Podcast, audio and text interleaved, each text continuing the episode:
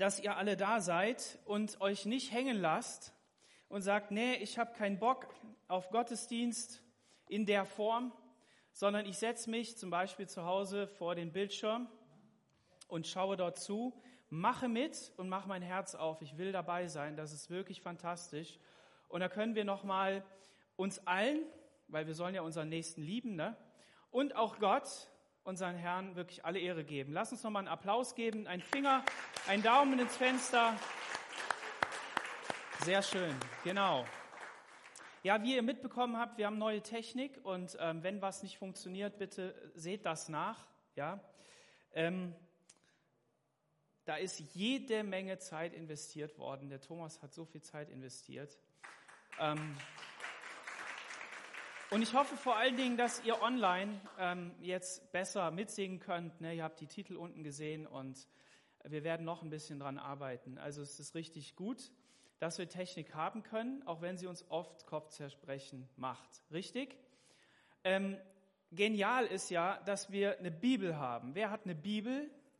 Halt mal deine Bibel hoch, ja.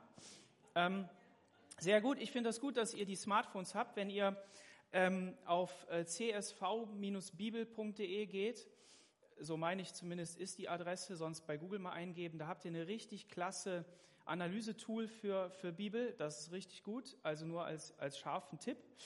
Ähm, aber ich sage euch eins, wir werden auch Bücher brauchen. So guck mal bei dir zu Hause nach, ob du noch eine Bibel hast, eine echte.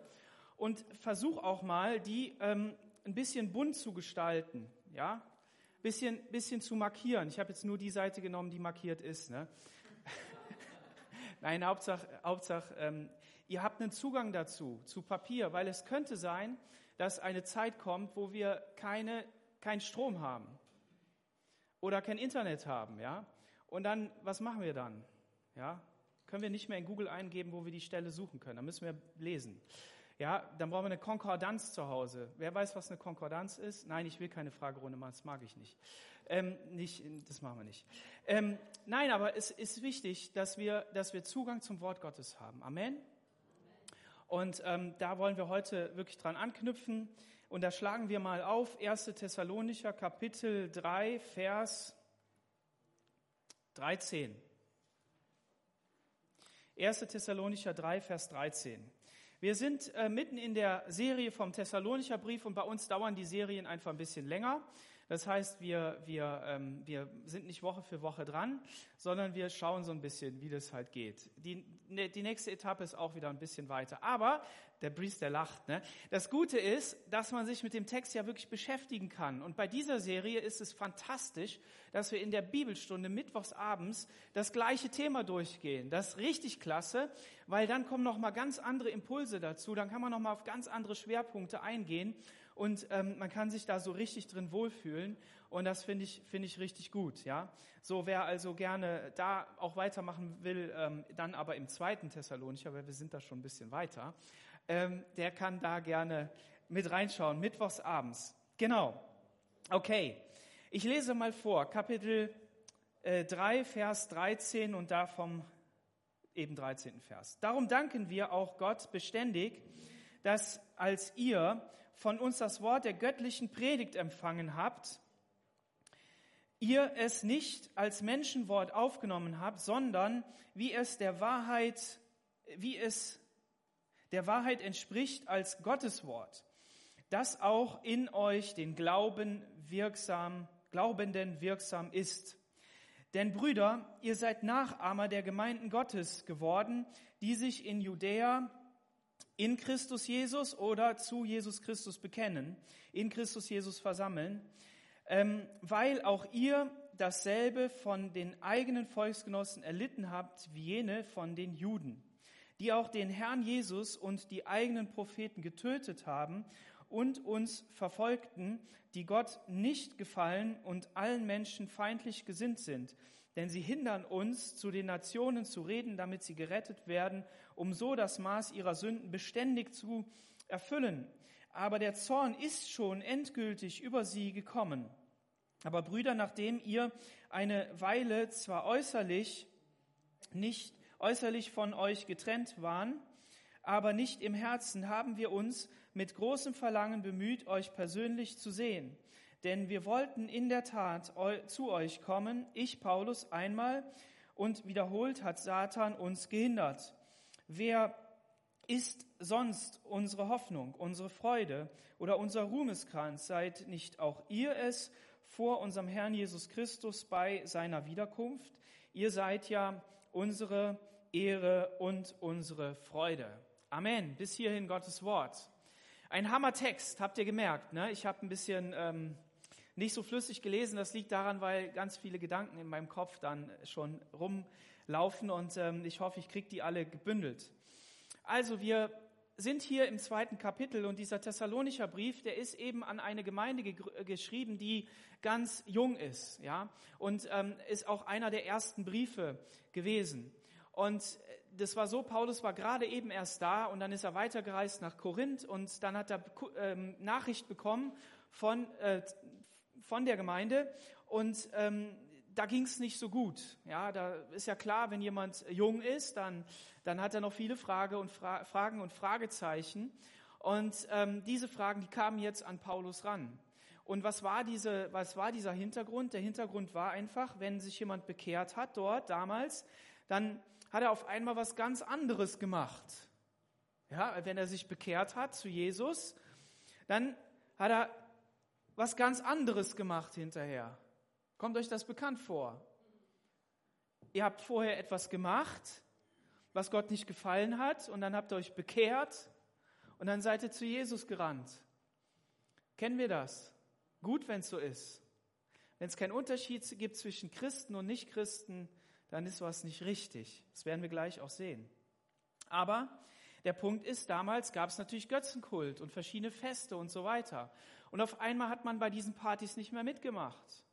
Dann hat man sich nicht mehr so besoffen. Dann hat man nicht mehr ähm, irgendwelche Götter angebetet. Dann hat man nicht mehr irgendwelche Kulte gemacht. Dann hat man sich da rausgezogen. Was bedeutet das in so einer Gesellschaft?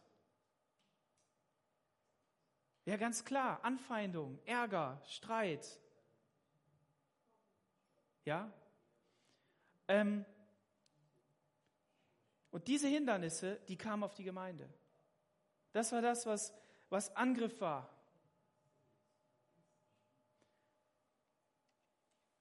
Und dann kamen natürlich Fragen hoch. Du Paulus, sag mal, wie ist das?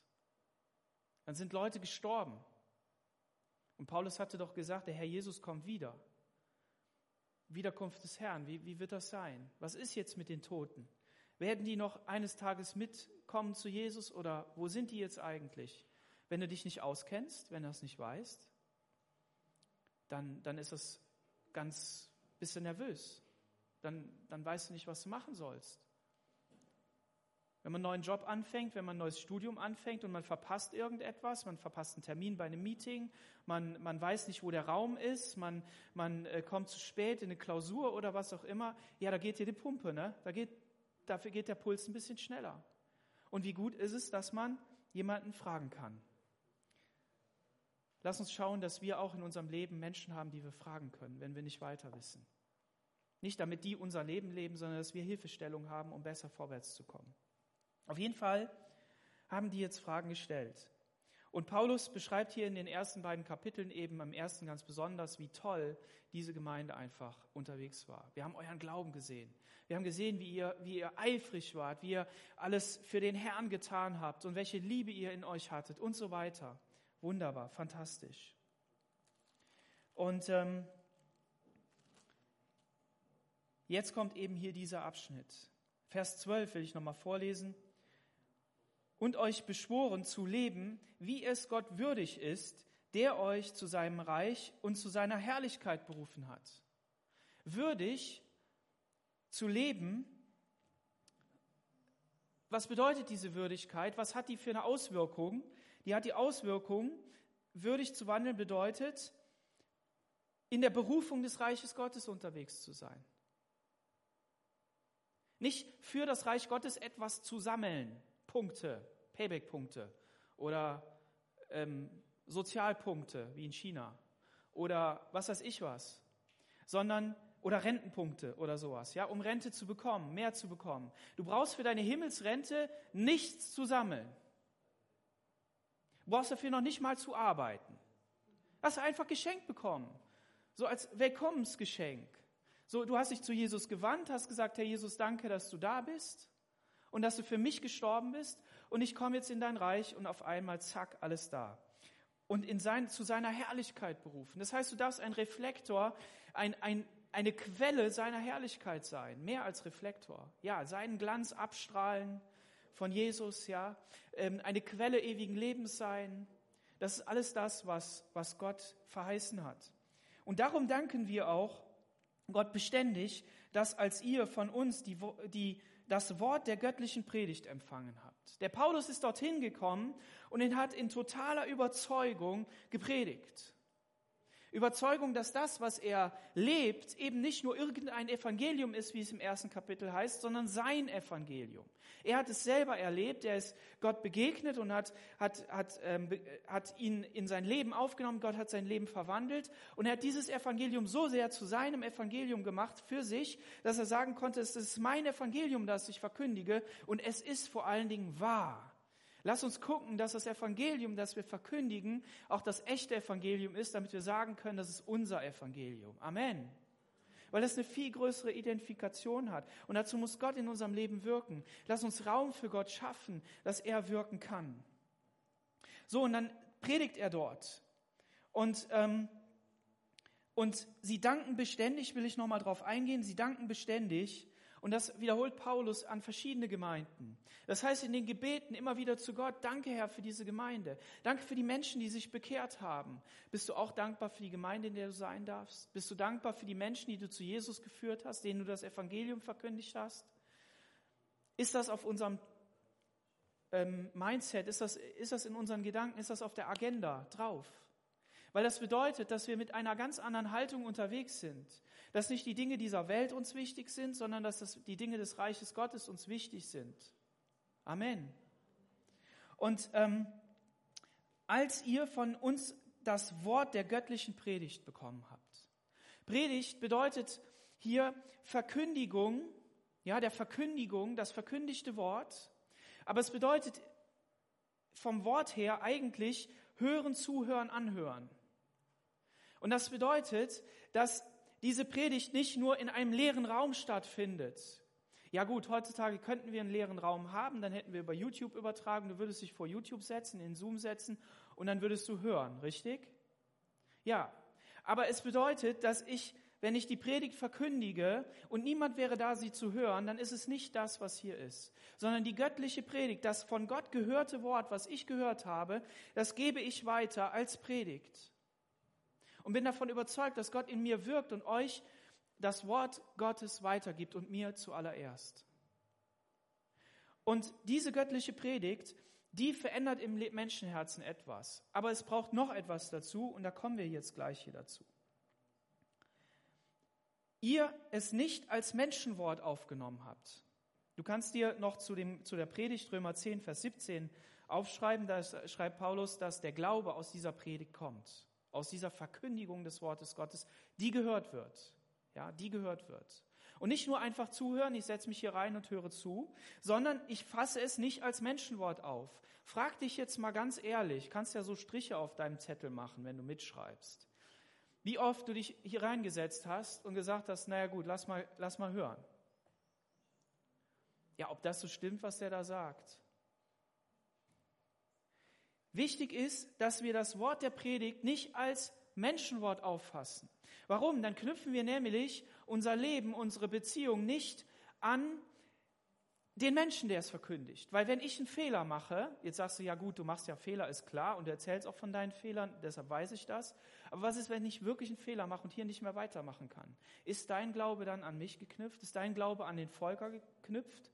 Oder an meinen Vater oder an Josef oder an, an Joachim, um mal die Ältesten zu nennen? Wer ist dein Vorbild, an den du etwas knüpfst, weil du von ihm Wort, Wort Gottes gehört hast? Ist das so? Oder knüpfst du jetzt das, was du hörst und deinen Glauben an Gott? dass er in deinem Herzen etwas tut und wenn du angesprochen bist, dass sich etwas verändern kann, aber nicht weil der Daniel das gesagt hat, sondern weil Gott dir das gesagt hat. Das ist die Frage. Ihr habt es nicht als Menschenwort aufgenommen, sondern wie es der Wahrheit entspricht. Das ist die Wahrheit. Ja, es ist richtig, ich verkündige das. Ja, es ist richtig, ein anderer Prediger verkündigt das. Richtig. Aber die Wahrheit, das, was echt ist, ist, dass die Predigt wirklich von Gott kommt und dass es direkt hineingeht in das Herz. Als Gottes Wort, das auch in euch, den Glaubenden, wirksam ist. Aha. Noch ein Punkt zu, zu Gottes Wort. Es bedeutet gleichzeitig, wenn ich mal nicht so gut drauf bin, und das passiert, könnt ja meine Frau fragen, und ich muss hier predigen, dann habe ich die Chance zu sagen, Herr Jesus, du weißt, es ist alles durcheinander in meinem Kopf, es ist in meinem Herzen alles durcheinander, aber ich weiß, dass dein Wort wahr ist. Und ich erbete mir von dir Salbung, um meinen Geschwistern zu dienen, um der Gemeinde zu dienen und dein Wort weiterzugeben. Weil es ja auch nicht auf mich ankommt, ganz zum Schluss. Ja, ich bin ein Faktor. Wenn ich wenn ich in der falschen Haltung das mache, wenn ich, wenn ich ähm, bei euch äh, Zweifel hervorbringe für, bezüglich meiner Person, dann, dann wird es schwierig. Aber gleichzeitig bedeutet das, dass ich meine eigenen Zweifel auch ausräumen kann, weil ich weiß, ich bin gesetzt hier als Pastor und als Prediger für diesen Sonntag und ich darf Gott Wort Gottes weitergeben und es wirkt bei euch, weil Gott wirkt. Deshalb können wir die Predigt nicht hoch genug hängen. Und es bedeutet gleichzeitig, dass wir aber trotzdem alles prüfen sollen. Dass wir, dass wir das vergleichen können mit der Bibel und sagen können, ja, stimmt das denn, was der da sagt? Und warum sagt er das anders? Ich setze mich auseinander mit dem Wort Gottes. Ich will dir aber vertrauen, Herr, weil er mein Ältester ist, weil er mein Pastor ist, weil er weiter im Glauben ist und so weiter. Wir sind ja nicht, ihr seid nicht unter einem Diktator. Ihr dürft frei denken. Ihr dürft äh, gerne eure Meinung äußern. Ihr dürft euch damit auseinandersetzen. Und es ist gut, wenn du, wenn du Fragen hast und ins Wort Gottes hineingehst, wenn du nachliest und untersuchst. Aber wichtig ist auch, dass wir miteinander reden. Und deshalb ist es Paulus auch so wichtig zu sagen, wir haben eine Beziehung untereinander. Wir sind, wir sind Leute, die sich kennengelernt haben. Ihr habt uns kennengelernt, sagt Paulus, wie wir gelebt haben. Ihr habt gesehen, dass das echt und wahr ist, was wir machen. Und deshalb glaubt doch dem Evangelium, was wir verkündigen. Und wenn du Zweifel hast an jemand, der dir das Evangelium verkündigt oder hier die Predigt hält, dann, dann ähm, geh zu ihm hin und frag, wie ist dein Leben? Was, was bedeutet das, was du da sagst, in deinem Leben?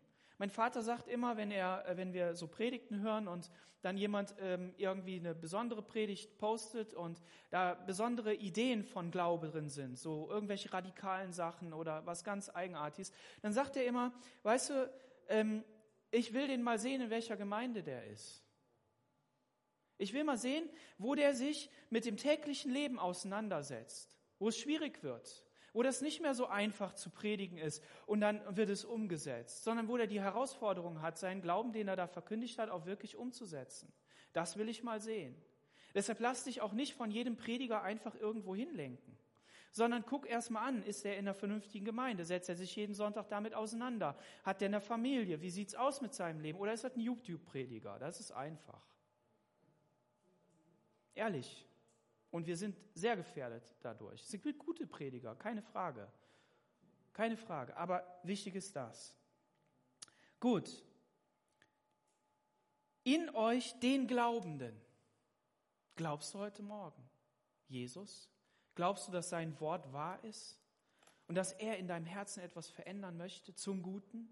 Damit du in diesem Reich Gottes leben kannst, damit du veränderst wirst, sodass er in dir wirken kann. Amen. Das ist wichtig. Der Glaube wirksam ist. Vers 14. Denn Brüder, ihr seid Nachahmer der Gemeinden Gottes geworden. Nachahmer, Jünger.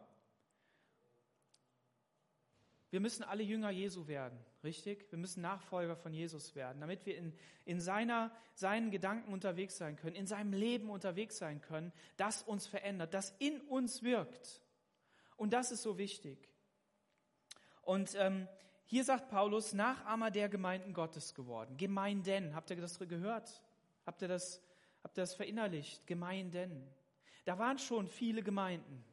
Die wollten nicht eine Megachurch haben. Die wollten nicht eine große Gemeinde haben, um irgendwas reißen zu können, sondern da gab es viele Gemeinden. Und das ist gut so, wenn es viele Gemeinden gibt, weil dann einfach das Reich Gottes wachsen kann. Und ähm, die sich in Judäa zu Christus Jesus bekennen, schreibt Luther hier, oder in der Elberfelder heißt es, die in Christus Jesus sind. Der eigentliche Ort der Gemeinde Jesu ist nicht irgendwo auf dieser Erde, sondern der ist in Jesus auf dieser Erde, an dem Ort, wo er dich hingesetzt hat. Beides. So wie wir Gott lieben sollen und unseren Nächsten wie uns selbst, so dürfen wir auch in der Gemeinde Gottes sein, dieser Universalgemeinde. Aber das reicht Gott nicht. Er möchte auch eine lokale Gemeinde haben, wo wir uns an dem anderen schleifen können, wo wir ermutigen können, wo wir sagen, come on, weiter, vorwärts. Wir wollen Gott dienen. Und das mussten sie. Und jetzt kommt's. Und das ist der Punkt. Ähm, ihr seid Nachahmer geworden. Ja, von was? Fragt man sich jetzt. Von was ist man Nachahmer geworden? Von was ist man Jünger geworden? In welche Situation ist man reingekommen? Und wenn wir jetzt eine Liste machen würden, wären das alles super positive Dinge. Freude, Friede, Geduld und so weiter. Alles mögliche schöne Dinge. Jetzt kommt aber was, weil auch ihr dasselbe von den eigenen ähm, Volksgenossen erlitten habt, wie jene von den Juden. Oh. Ich hatte ja eben gesagt, die sind unter Druck geraten, die haben Anfeindungen bekommen und sie sind Nachahmer geworden dieses Glaubens und haben dadurch Verfolgung erlebt. Gehört das mit dazu zum Christenglauben? Ja, eindeutig. Eindeutig.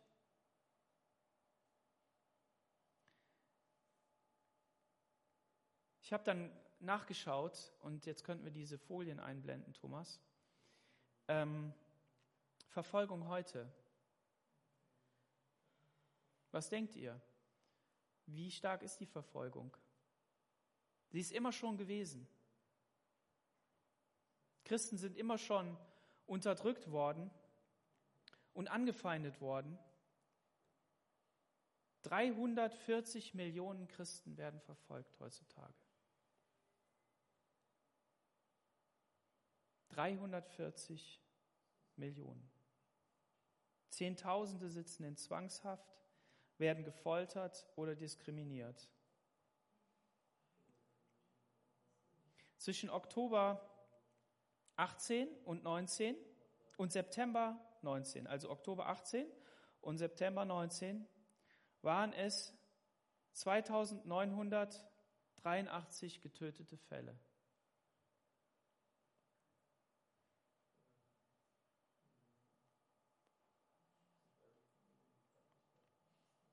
Und zwischen Oktober 19 und September 20 4751. Merkt ihr, was da passiert? Ich glaube, auf YouTube ist es, ist es nicht drauf. Merkt ihr, was da passiert? Was ist denn passiert 1920? Ich sage euch noch was. Der größte Teil zwischen April und August 2020 was war 2020? Quarantäne.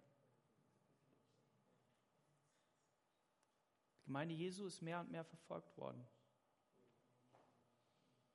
90 Prozent der Tötungen fanden in Afrika statt. Vor allen Dingen Nigeria. 3530. In Nordkorea sind 50 bis 70.000 in Lagern und werden gefoltert. Und die Länder mit der stärksten Zunahme an Verfolgung sind Mosambik, der Kongo, die Türkei, der Irak und China. Die Türkei. Im Mai 2020 in 144 Ländern, das sind 73 Prozent von 195 Ländern, die es gibt, müssen Christen wegen ihres Glaubens leiden. Und 51 Prozent sind davon frei. Wir leben in einer Zeit, in der wir verfolgt werden. Als Christen. Wir jetzt nicht. Aber unsere Geschwister, die verfolgt sind. Und darin waren die Galater Nachahmer. Darin. Ja, man kann sagen, okay, die haben so wie wir, wenn man sich in einer Familie, die mit Gott nichts zu tun haben will, wenn man sich da bekehrt und kann jetzt nicht mehr mitmachen, dann kriegt man ja auch Anfeindung. Okay, das könnte man auch sagen. Aber Paulus sagt, so wie die verfolgt worden sind. Und wir kommen da gleich hier noch zu, was das auch bedeutet. Erlitten habt, wie jene den Juden, erlitten. Die auch den Herrn Jesus und die eigenen Propheten getötet haben und uns verfolgten, die Gott nicht gefallen und allen Menschen feindlich gesinnt sind.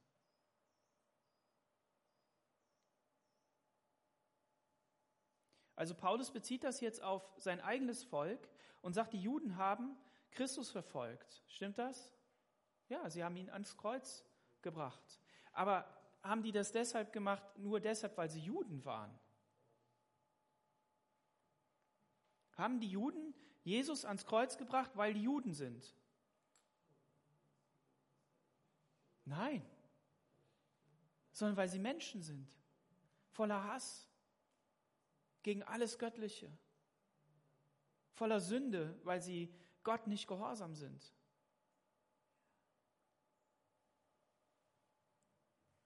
Aber warum durften die Juden Jesus ans Kreuz bringen? Das ist ein Privileg. Ja, darf ja nicht jeder. Wer darf vor Gott ein Opfer bringen? Ihr müsst euch vorstellen, das, was wir heute feiern im Abendmahl, ist ja das Opfer von Jesus, richtig? Und dieses Opfer, das musste gebracht werden. Wer konnte es bringen? Jesus selber, richtig? Aber wer als Mensch auf dieser Erde durfte Jesus denn ans Kreuz bringen? Ja, die Juden, weil die Gottes auserwähltes Volk waren, Priester auf dieser Erde. Und es konnte nur in einer Stadt geschehen, in Jerusalem, weil dort der heilige Tempel stand. Und nur deshalb konnten die Juden Jesus ans Kreuz bringen. Wir dürfen die deshalb nicht nicht, äh, nicht, nicht Menschen zweiter Klasse nennen oder sowas. Das ist ein Privileg. Warum? Weil durch das Kreuz von Golgatha uns allen Erlösung geworden ist. Du darfst jetzt durch den Glauben an Jesus Christus frei vor den Thron Gottes kommen. Halleluja, preis den Herrn. Natürlich war das schlimm und Jesus musste leiden. Alles klar, das will ich gar nicht runterreden.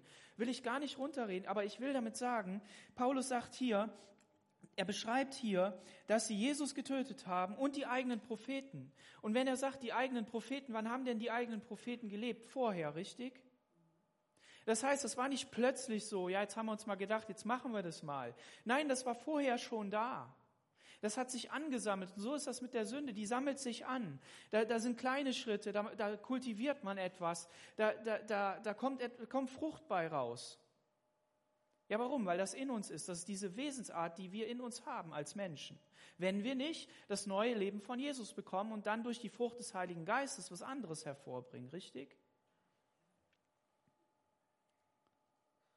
Denn sie hindern uns, zu den Nationen zu reden, damit sie gerettet werden.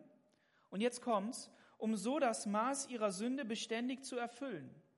Aber der Zorn ist schon endgültig über sie gekommen. Im ähm, Römer Kapitel 1, Vers 18. Da lesen wir, denn der Zorn vom Himmel wird offenbart über alle Gottlosigkeit und Ungerechtigkeit der Menschen, die die Wahrheit durch Ungerechtigkeiten unterdrücken. Denn was man von Gott wissen kann, ist unter ihnen offenbar, weil Gott es ihnen offenbart hat und so weiter. Und 21, obwohl sie Gott kannten, haben sie ihn weder als Gott geehrt noch ihn, ihm gedankt. Also danken ist ganz wichtig, sondern sind in ihrem Denken dem Nichtigen verfallen und ihr unverständiges Herz wurde verfinstert. Weil sie sich für weise hielten, sind sie zu Narren geworden und haben die Herrlichkeit des unvergänglichen Gottes in das Bild eines vergänglichen Menschen, der Vögel und der vierfüßigen und kriechenden Tiere verwandelt. Und jetzt kommt's. Das könnt ihr euch dick unterstreichen in der Bibel. Das ist die Antwort so für fast alles, was auf dieser Erde schief läuft. Und es läuft das meiste schief. Darum hat Gott sie auch dahingegeben in den Begierden ihrer Herzen, in die Unreinheit, ihre eigenen Leiber an sich selbst zu schänden. Jetzt ist das hier bezogen auf die Leiber. Aber Gott hat sie dahin gegeben. Ja, wenn Gott sie dahin gibt, dann heißt es, er lässt sie einfach laufen. Er lässt sie einfach das machen, was sie selber wollen. Und schauen wir doch mal in unsere Welt hinein. Der Mensch überschätzt sich selber, will eine Krankheit bekämpfen, ohne dabei zu Gott zu kommen und ihn anzurufen und ihn um Hilfe zu bitten. Kriegt er nicht hin, wird er nicht hinkriegen. Wenn wir bei den Konzepten bleiben, die wir haben, werden wir es nicht schaffen. Ganz einfach. Und dann wundert man sich, dass es ja wiederkommt. Ach nee, ist doch klar. Oder wir wollen die Umwelt retten und verpesten sie dabei. Viel stärker. Ja, ist doch kein Wunder. Können wir den Planeten retten? Nein. Ja, wir können ihn etwas sauberer halten. Ja, wir können etwas tun, damit es uns ein bisschen besser geht. Aber wenn wir meinen, uns selbst überschätzen zu können, um, um der Retter der Welt zu sein, werden wir es nur nicht schaffen. Es wird irgendwas ähm, dabei auf der Strecke bleiben. Habt ihr gewusst, dass durch die ganzen Corona-Maßnahmen 120 Millionen Menschen gestorben sind an Hunger? Und dann erzählt man uns, durch Quarantäne würden wir irgendwen retten. So verkehrt ist die Welt. Ich weiß, wir haben keine anderen Antworten und deshalb will ich auch die Menschen nicht wirklich, bin ich böse auf die Menschen. Aber das ist die Antwort des Menschen. Und wenn wir persönlich als Menschen Antwort auf unsere Probleme finden wollen, werden wir sie nicht hinkriegen. Und wenn du heute Morgen gekommen bist in diesen Gottesdienst und sagst, ja, mein Leben in dieser letzten Woche war einfach nicht so gut. Da, da sind Dinge mir wieder hochgekommen, die, die passen einfach nicht. Ja, renn zu Jesus damit. Bring sie zu Jesus, jeden Tag am besten. Und lass ihn wirken in deinem Leben. Und dann wird er seine Kraft in dir vollkommen entfalten. Das wird er tun, das hat er verheißen. Und wenn wir heute zum Abendmahl gehen, dann bekenn dem Herrn alles, was auf deiner Seele ist und dann nimm vom Abendmahl im Glauben, dass er für dich gestorben ist, dass er für dich alles bereinigt hat. Das ist der Punkt. Und sie machen ihre, ihre Sünden beständig voll und so macht die Welt auch ihre Sünden beständig voll, weil der Zorn auf sie schon endgültig gekommen ist. 1. Korinther Kapitel 16, Vers 22.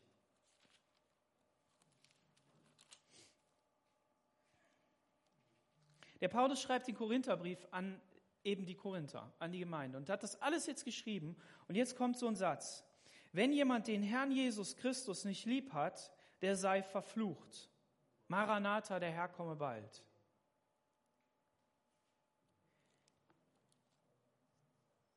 Im Galaterbrief haben wir gelesen, dass Jesus für uns zum Fluch geworden ist. Richtig? Galater Kapitel 3, Vers 13. Kannst du aufschreiben, kannst du nachlesen. Damit wir nicht zum Fluch werden müssen. Damit der Fluch nicht auf uns lastet, sondern damit dieser Fluch auf Jesus gelegt worden ist und er ihn weggetragen hat, damit wir leben können. Und das bedeutet, wenn wir den Herrn Jesus nicht lieb haben können, dann werden wir zwangsläufig unter diesem Fluch sein. Und der Paulus, der, der, der kann sogar sagen, der sei verflucht. Und das ist noch nicht mal ein schlechter Wunsch, sondern es weckt dich auf und du denkst darüber nach, soll ich nicht doch lieber den Herrn Jesus lieb haben, weil ich will ja nicht unter dem Fluch sein.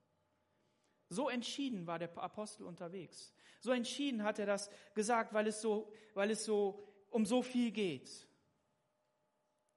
Und deshalb sind alle Menschen eingeladen, nicht sich selbst lieb zu haben, nicht die Welt lieb zu haben, nicht das Leben lieb zu haben, sondern den Jesus lieb zu haben. Warum? Weil er dich zuerst geliebt hat und sich hingegeben hat.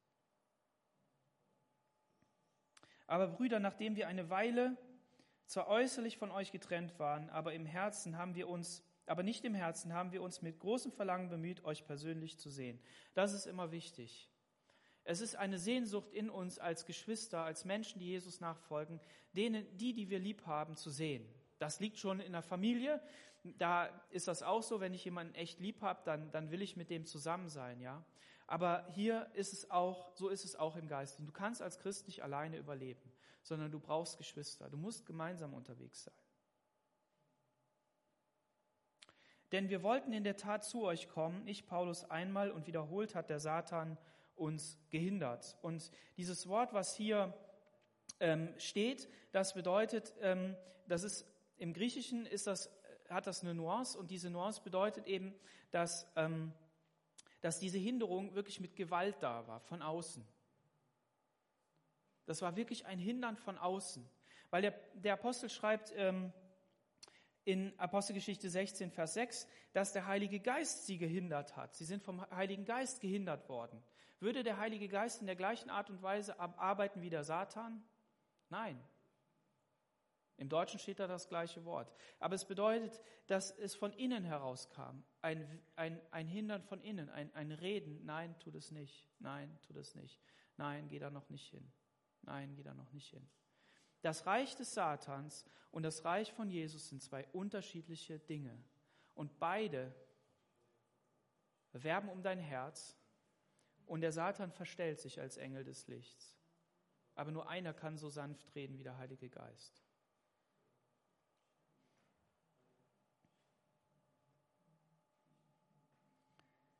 Wer ist sonst unsere Hoffnung, unsere Freude oder unser Ruhmeskranz? Boah, Hast du jemanden, den du zu Jesus geführt hast und kannst sagen, du bist mein Ruhmeskranz, du bist meine Freude? Ja, das vielleicht schon eher, das würden wir machen. Ne? Ruhmeskranz. Seid, seid nicht auch ihr es vor unserem Herrn Jesus Christus bei seiner Wiederkunft? Boah. Der Herr Jesus kommt eines Tages wieder. Und dann kann der Paulus sagen, ja, hier, da haben wir, da haben wir die Gemeinde. Und es wird letztendlich wird es um Jesus gehen. Es wird um ihn gehen. Aber es ist wohl so, dass wir uns freuen können, wenn wir jemand sehen können in der Gemeinde Gottes, wo wir mitgewirkt haben, zu sagen, hey, komm in Gottes Reich. Lass dich einladen. Und deshalb sei ermutigt, das Evangelium zu verkündigen, wirklich mit Menschen über Jesus zu sprechen und sie einzuladen, zu Gott zu kommen. Und ich bin da auch nicht der größte Held drin und mir fällt das schwer. Ähm, vor allen Dingen fange ich an, dann mich zu ärgern oder wie soll man sagen, ähm, wenn es da nicht so einschlägt. Ich wünsche mir, ich wünsche mir die Kraft Gottes so sehr, dass ich den Menschen etwas sage, dass ich ihm die Hand auflege und dass der geheilt wird, aber nicht wegen mir, sondern damit er das Evangelium versteht. Geschwister, versteht ihr das? Wer wünscht sich das nicht auch? Lass uns darum beten, dass Zeichen und Wunder geschehen, damit, damit das Evangelium in die harten Herzen der Menschen hineinkommt. Nicht weil, also weil sie es böse meinen, ja, sondern, sondern weil sie so viele Argumente haben. So viele Argumente. Die Familie, die Tradition, die Kirche, die, was weiß ich was alles, ja, das, was man so selber glaubt, vor allen Dingen, wenn man ein älterer Mensch ist, man hat so seine Vorstellung. Aber ich wünsche mir, dass ein Wort hineinfällt in dieses Herz und dass, wenn sie in ihrem Bett liegen und dann über eine Situation nachdenken und sagen, boah, das erinnert mich doch an was, Gott gibt es dich wirklich? Das ist doch das, damit Menschen sich bekehren. Bist du dabei? Bist du dabei? Wir, wir, wir müssen das auf unsere Agenda kriegen, damit wir wirklich für Gott unterwegs sind und damit wir uns freuen können an Menschen, die dazugekommen sind. So ist das eine, eine gute Sache, wirklich so unterwegs zu sein. Und damit möchte ich schließen.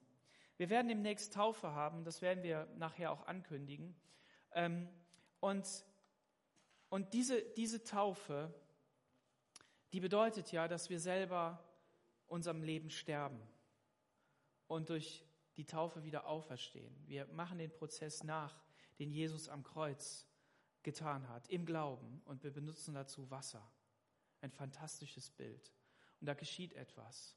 Und wenn du angesprochen bist, entweder durch den Heiligen Geist, durch deinen eigenen Werdegang, durch das, was du so erlebt hast und bist noch nicht getauft und sagst, ja, ich will doch endlich mich mal taufen lassen, dann melde dich an. Sei dabei und, ähm, und mach ganze Sache im Glauben wirklich vorwärts zu gehen. Halleluja. Amen. Lass uns aufstehen und gemeinsam beten.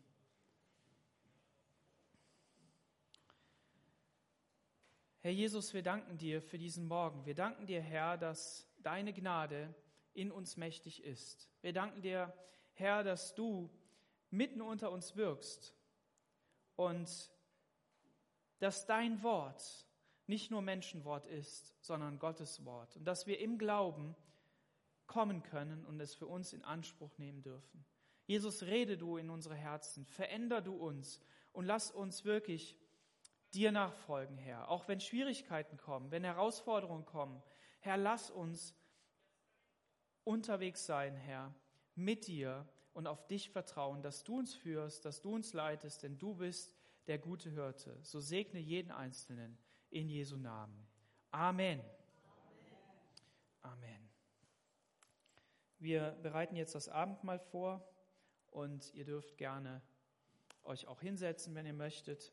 Denkt einfach über das nach, was ihr jetzt gehört habt. Vielleicht hast du auch das eine oder andere, was Gott dir bei dir angesprochen hat. Und ähm, ja, bete darüber. Und lass uns in so einer betenden Haltung einfach jetzt.